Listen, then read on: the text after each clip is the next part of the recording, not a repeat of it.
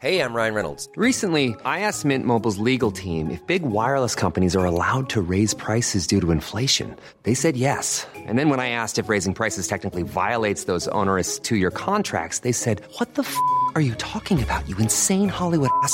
So to recap, we're cutting the price of Mint Unlimited from $30 a month to just $15 a month. Give it a try at mintmobile.com slash switch. $45 upfront for three months plus taxes and fees. Promo rate for new customers for limited time. Unlimited more than 40 gigabytes per month. Slows. Full terms at mintmobile.com. Heraldo Podcast, un lugar para tus oídos. Noticias del Heraldo de México.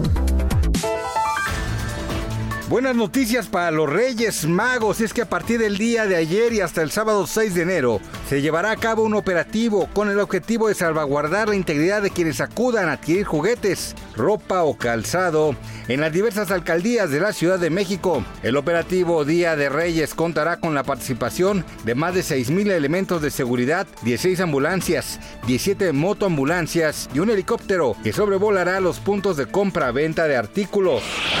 La tarde de este martes se reportó que lamentablemente el empresario Carlos Bremer se desvaneció dentro de su oficina en Balú Grupo Financiero ubicada en el municipio de San Pedro Garza García, Nuevo León. De acuerdo con los reportes de prensa, de inmediato acudieron cuerpos de emergencia y reportaron que el empresario ya se encontraba estable.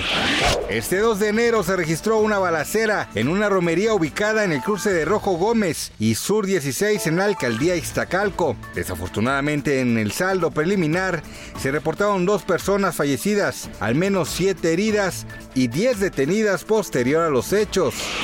El actor Lalo España, quien interpreta a Germán en el programa de televisión Vecinos, dio a conocer en una entrevista que padece hipoacusia, una enfermedad que le ha provocado afectaciones en su oído izquierdo desde hace más de seis años.